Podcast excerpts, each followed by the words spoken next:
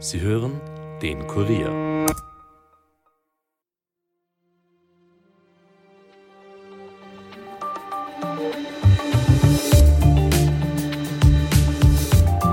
Ende 2024 läuft der Transitvertrag aus, den die Ukraine mit der russischen Gazprom geschlossen hat. Der Vertrag wurde bereits Jahre vor dem russischen Angriffskrieg auf die Ukraine geschlossen. Kiew hat jedoch kein Interesse mehr daran, diesen Vertrag zu verlängern. Das war zwar bis dato kein Geheimnis, der Chef des ukrainischen Gaskonzerns Naftogaz hat nun aber in einem Interview mit dem US-Auslandssender Radio Liberty nochmal extra deutlich bestätigt, dass die Ukraine kein Interesse daran hat, den Vertrag zu verlängern. Dreht uns die Ukraine also den Gashahn zu und wir bekommen kein Gas mehr aus Russland? Ich spreche heute mit meinem Kollegen Martin Meirer aus der Kurier Wirtschaftsredaktion genau darüber. Er erklärt uns auch, was dieser Transitvertrag denn eigentlich genau umfasst, warum jetzt alle darüber sprechen und wie wichtig russisches Gas denn eigentlich für uns ist. Mein Name ist Caroline Bartosch. Es ist Dienstag, der 31. Oktober 2023 und ihr hört den Daily Podcast des Kurier. Schön, dass ihr zuhört. Wir erinnern uns noch, damals als der Krieg zwischen Russland und der Ukraine ausgebrochen ist, war die Angst groß, dass wir unsere Wohnungen im Winter nicht mehr alle heizen können. Täglich haben wir von vollen oder eben nicht so vollen Gasspeichern gehört und davon, dass 80 Prozent unseres Gas aus Russland kommen. Wir erinnern uns aber auch, so weit ist es zum Glück nie gekommen und wir mussten nicht in kalten Bürogebäuden oder Wohnungen sitzen. Dass jetzt die Ukraine den Transitvertrag nicht verlängern will, der regelt, dass durch die Pipeline in der Ukraine Gas aus Russland zu uns fließt, sorgt jetzt dennoch bei einigen für Beunruhigung und erinnert an eine ähnliche Situation wie damals. Wie angewiesen sind wir denn noch auf das russische Gas? Liegen wir hier immer noch bei 80 Prozent? Und was könnte es für uns für Konsequenzen haben, wenn der Transitvertrag tatsächlich nicht verlängert wird? Um unter anderem darüber zu sprechen, ist jetzt mein Kollege Martin Meirat aus dem Kurier Wirtschaftsressort hier bei mir im Studio. Hallo Martin. Hallo Caro. Martin, machen wir äh, ganz kurz einen Rückblick, bevor wir jetzt gleich ähm, über die jetzige Ist-Situation sprechen. Wir erinnern uns zurück, damals wie der Krieg zwischen Russland und der Ukraine begonnen hat. Da haben zahlreiche Staaten, darunter ja auch Österreich, angegeben, dass sie jetzt so schnell wie möglich aus diesem russischen Gas aussteigen wollen. Jetzt die Frage, wer hat es denn geschafft und wer nicht? Insgesamt kann man sagen, dass die europäischen Staaten das sehr gut geschafft haben. Mhm. Das liegt aber auch daran, dass die wichtigste Leitung, das war die Nord Stream 1, die Russland direkt mit Deutschland verbunden hat, zerstört wurde. Das hat natürlich dazu beigetragen, dass weniger russisches Gas nach Europa gekommen ist. Im Wesentlichen gibt es vier Staaten, die noch relevante Mengen von, von russischem Pipeline-Gas konkret durch die Ukraine beziehen. Das ist neben Österreich, sind das Slowenien, die Slowakei und Ungarn. Mhm. Bleiben wir jetzt mal ganz konkret bei Österreich. Du hast schon gesagt, wir haben es äh, nicht geschafft, da ganz auszusteigen. Wo stehen wir denn im Moment? Also wie angewiesen sind wir als Österreich tatsächlich auf russisches Gas noch? Naja, die Anteile der an den importierten Mengen schwanken pro Monat.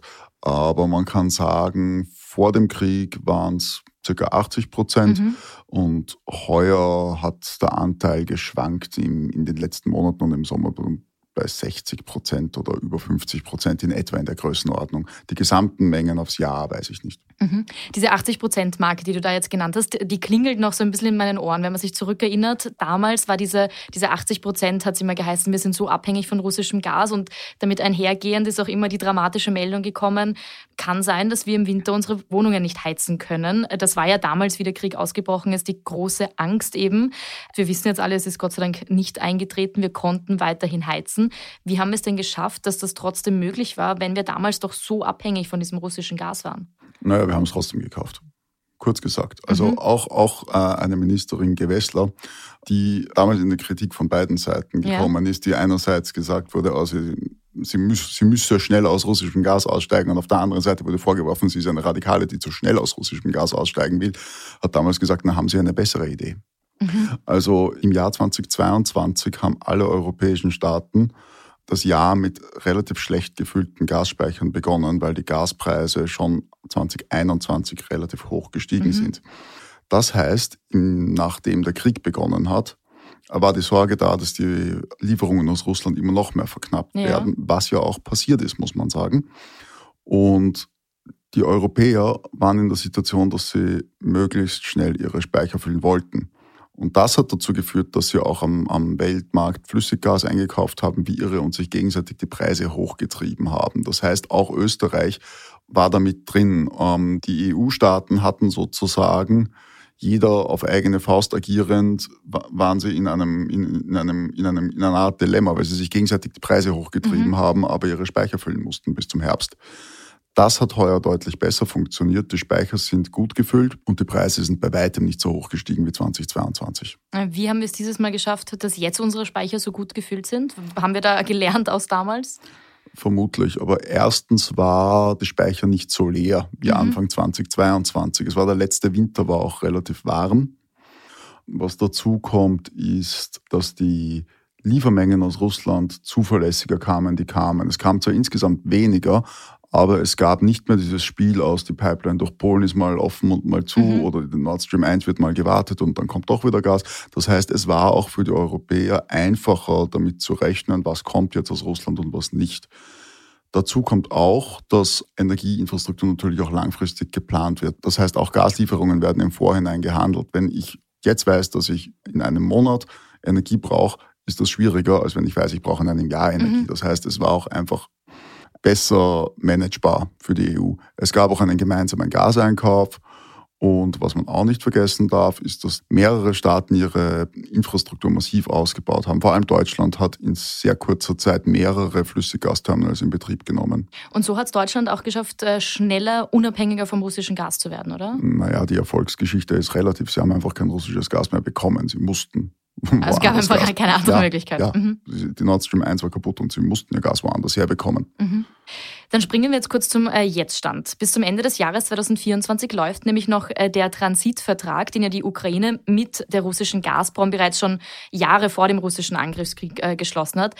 Kannst du kurz erklären, was umfasst denn dieser Transitvertrag überhaupt, um den es jetzt gerade in allen Medien geht und warum ist er so wichtig für uns? Wenn Russland sein Gas weiter nach Europa, also an Länder wie Ungarn und Österreich verkaufen will, dann muss es natürlich ähm, das durch die Ukraine mhm. transportieren und dafür bezahlt es der Ukraine Transitgebühren. Das heißt, die Ukraine verdient auch daran, dass sie dieses Gas durchleitet. Mhm. Die Pipeline wird betrieben vom, von der staatlichen Naftogaz. Das heißt aber auch, dass es eine politisch quasi gut steuerbare Institution ist, die diese Verträge gemacht hat und in bei der es jetzt liegt, diese Verträge zu verlängern oder nicht zu verlängern. Mhm. Das heißt, fassen wir nochmal zusammen, Russland verkauft das Gas, das äh, fließt durch die Ukraine eben durch, quasi jetzt sagen wir mal zu uns. Russland verdient Geld für das Gas, die Ukraine verdient Transitgebühren und jetzt sagt die Ukraine aber, das wollen wir nicht mehr, wir lassen jetzt kein Gas mehr durch.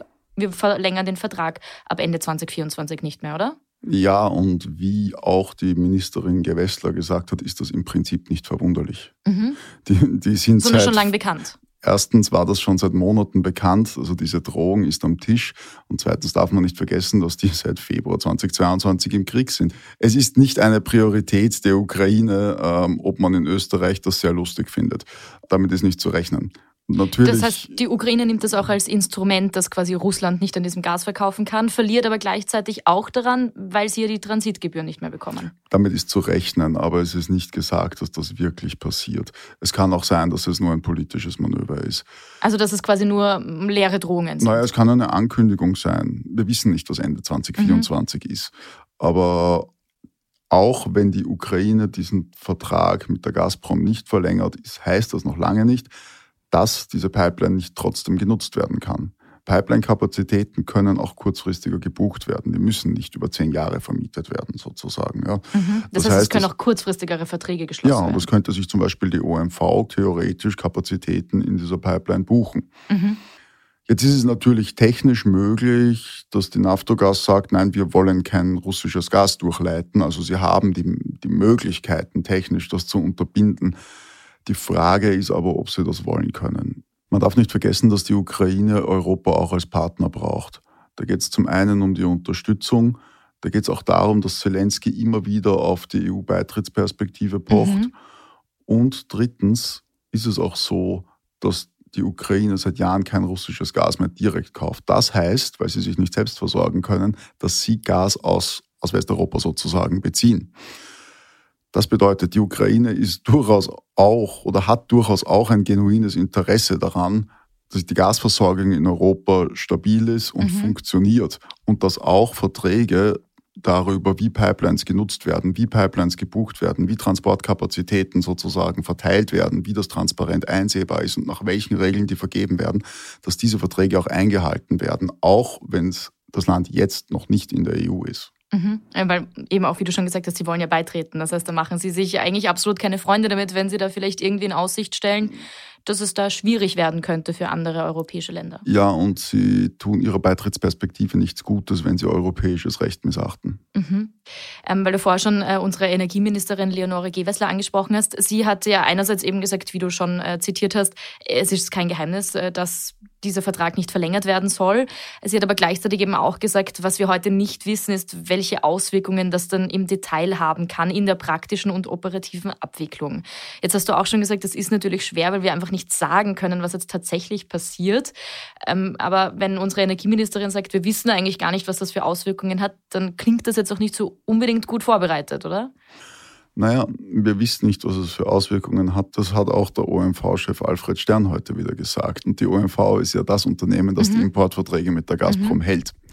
Und auch die sagen, sie spekulieren nicht darüber, öffentlich zumindest. Also sie werden sich wohl Gedanken machen, aber auch die äußern sich öffentlich nicht dazu, mhm. was ihrer Meinung nach passieren würde, wenn dieser Transit nicht mehr funktioniert.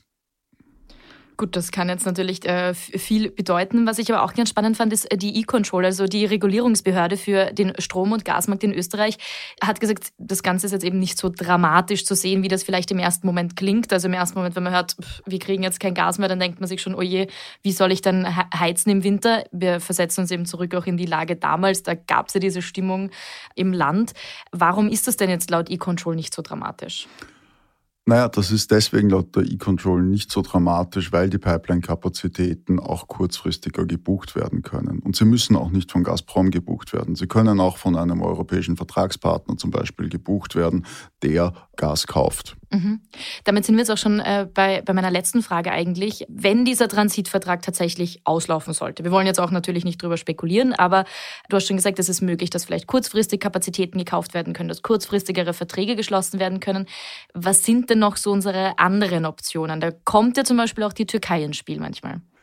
Ja, also es gibt im Wesentlichen vier Gasverbindungen von Russland nach Europa. Das eine ist die Nord Stream. Die Nord Stream 1 wurde allerdings beschädigt und die Nord Stream 2 wurde nie in Betrieb genommen. Davon ist jetzt auch nicht mehr auszugehen, dass die okay. bald in Betrieb genommen wird. Die Jamal Pipeline durch Polen, die ist seit Frühling 2022 quasi geschlossen. Dann gibt es die Ukraine-Route, die jetzt eben zur Debatte steht. Und das vierte ist die Turkstream, die Route durch die Türkei. Die Frage ist aber zum einen, ob dort ausreichend Kapazitäten verfügbar wären, weil ja auch die Türkei Gas kauft für sich selbst. Mhm. Und zum anderen auch, ob man das überhaupt will. Politisch ähm, gesehen jetzt. Politisch, ob man das politisch will. Nicht zuletzt, weil die EU ja das Ziel ausgegeben hat, eigentlich bis 2027 aus russischen fossilen Energieträgern generell auszusteigen. Mhm. Gut, das heißt, eigentlich äh, sind die Optionen sehr begrenzt, wenn ich das jetzt richtig verstanden habe. Grundsätzlich gibt es für Gas einen gesamteuropäischen Markt. Mhm. Russland war der größte Lieferant für die europäischen Staaten. Inzwischen ist der größte einzelstaatliche Lieferant Norwegen. Okay. Die Kapazitäten, die aus Russland fehlen oder diese Mengen, die Russland nicht mehr liefert, werden hauptsächlich jetzt über Flüssiggasschiffe nach Europa gebracht. Das ist für Staaten, die einen Seezugang haben, natürlich ungleich praktischer als für Österreich. Jetzt ist es schon so, dass zum Beispiel die OMV ähm, an einem äh, Flüssiggasterminal in Rotterdam quasi entladen kann. Sie brauchen danach aber Pipeline-Kapazitäten, um dieses Gas auch wieder nach Österreich zu bringen. Dasselbe gilt auch für die eigenen Gasförderungen aus Norwegen. Jetzt hat die OMV bekannt gegeben, dass sie theoretisch ihre Lieferverpflichtungen in Österreich erfüllen könnte, auch wenn sie kein russisches Gas mehr kriegen, mhm. indem sie auf diese anderen ähm, Quellen zugreifen, vermehrt. Man muss aber sagen, die OMV spricht hier für sich selbst. Und nicht für ganz Österreich. Nicht für ganz Österreich, weil sie hat auch keinen Auftrag dazu. Also ebenso wie die Politik nicht den Auftrag hat, für jeden Verbraucher im Land Gas einzukaufen, hat auch die OMV als privatwirtschaftliches Unternehmen nicht den Auftrag, sich quasi um den gesamten Gasmarkt zu kümmern. Sie haben einen Anteil von 30 Prozent, damit sind sie zwar mit Abstand der größte, aber dass sie ihre Kunden beliefern können, heißt noch lange nicht, dass in Mitteleuropa nicht insgesamt Erdgas fehlen würde, wenn keines mehr aus Russland durch die Ukraine kommen würde. Mhm. Das heißt, es bleibt auf jeden Fall spannend, wie es in dieser Causa mit dem Transitvertrag weitergeht. Wie du schon äh, gesagt hast, zum jetzigen Zeitpunkt können wir noch nicht mehr sagen als das, was halt offiziell bekannt gegeben wird. Derzeit heißt, der Transitvertrag wird nicht verlängert. Wir sind auf jeden Fall gespannt. Ich sage an der Stelle, Martin, vielen Dank für deine Erklärungen. Danke. Mehr zu dem Thema lest ihr wie immer auf kurier.at. Hier gibt es jetzt noch ein paar andere Schlagzeilen für euch. In Tirol ist es am gestrigen Montag in Fieberbrunn im Bezirk Kitzbühel in Tirol zu einer tödlichen Messerattacke gekommen. Das Tiroler Landeskriminalamt ermittelt nun wegen Mordverdachts gegen einen 45-jährigen Österreicher.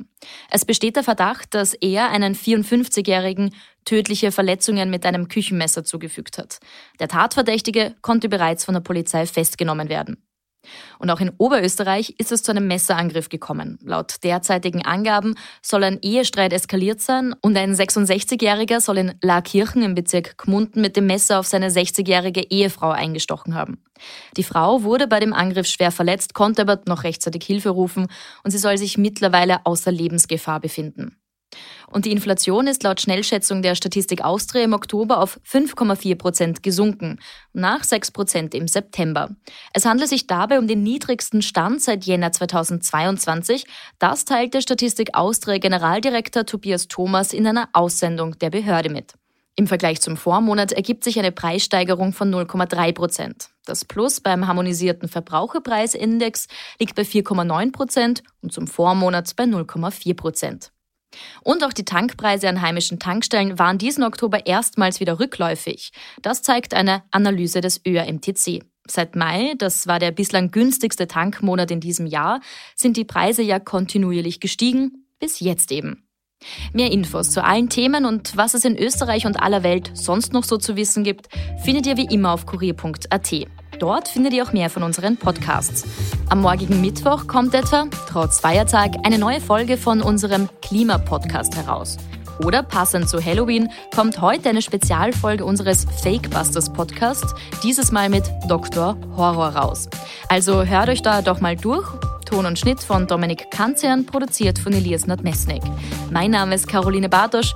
Ich wünsche euch einen schönen Feierabend und vor allem einen erholsamen Feiertag morgen. Bis bald.